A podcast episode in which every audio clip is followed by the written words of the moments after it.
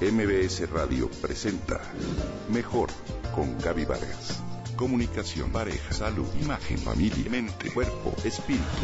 Mejor con Gaby Vargas. ¿Cuántas historias conoces como las siguientes? El abuelo murió por problemas derivados del alcoholismo. De los siete hijos que tuvo, cinco murieron también por problemas relacionados con el alcohol y varios de sus nietos hoy luchan por sobreponerse a esa enfermedad. Carmen murió de cáncer después de que su abuela, su mamá y su hermano fallecieran a causa de la misma enfermedad. Asimismo, hay historias de familiares en las que varios heredan el mismo padecimiento. Problemas del corazón, diabetes, presión arterial alta o cualquier otro, tú nómbralo. Pues, ¿qué crees? Hoy se ha descubierto que no son los genes, sino las creencias heredadas lo que en realidad enferma a las personas. Es decir, que la enfermedad sobreviene cuando la creencia se vuelve biología. Las investigaciones de epigenética actuales tiran abajo la vieja teoría conocida como dogma central, término acuñado por Sir Francis Crick en 1953 y publicado en la revista Nature. Crick quien fuera el co-descubridor de la estructura de doble hélice del ADN, afirmaba que nuestros genes eran una especie de gran orquesta compuesta por 140.000 diferentes elementos que determinaban nuestra identidad, dictaban las relaciones humanas y nuestro futuro por completo, sin que nosotros pudiéramos modificarlos en lo absoluto. En 2003, los científicos se quedaron atónitos al descubrir que los humanos solo contamos con 23.688 genes, es decir, que la orquesta se redujo a solo un cuarteto de cuerdas, como afirma el doctor Dawson Church en su libro El genio de tus genes. Y se sabe que si bien los genes contribuyen en alrededor de 35% a moldear nuestras características, no las determinan.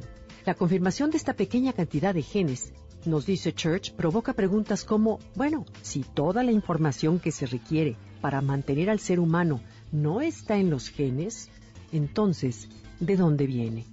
¿Quién conduce el complejo sistema de engranaje de nuestros órganos? Diversos estudios muestran que lo que uno piensa de la salud es uno de los indicadores más exactos de la longevidad. Esto lo afirma el Dr. Larry Dossey en The Journals of Gerontology. Además, la práctica espiritual y la fe pueden agregar muchos años a nuestra vida, sin importar la mezcla genética. ¿Qué tal? Hoy se sabe que los genes tienen que trabajar en equipo para expresarse o suprimirse en cada célula. Pero la pregunta es, ¿en equipo con quién? Me parece increíble saber que cada átomo, molécula, célula, tejido y sistema del cuerpo funciona a un nivel de coherencia energética similar al estado de ánimo, ya sea consciente o inconsciente, de una persona. Ahí influye nuestra actitud, nuestra voluntad, nuestros pensamientos y deseos de vivir como co-creadores de nuestra vida.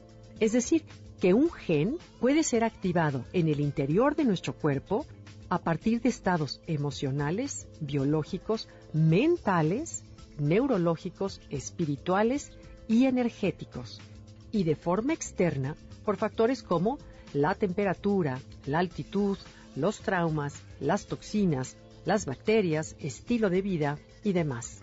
Así que, muy pronto los doctores, en lugar de recetarnos alguna medicina, o quizá además de ella, recomendarán cosas como desarrollar un pensamiento determinado, tener un día de gratitud, cultivar un sentimiento positivo, realizar un ejercicio que fortalezca los genes, llevar a cabo un acto de altruismo o bien comprar una membresía en algún club deportivo o social. Un buen mantra que adoptar sería, estoy sano, he estado sano y estaré sano. En especial, puede ser benéfico en las familias en las que determinada creencia de enfermedad se ha instalado. Entra en contacto con Gaby Vargas a través de Twitter, Gaby-Vargas MBS Radio presentó Mejor con Gaby Vargas.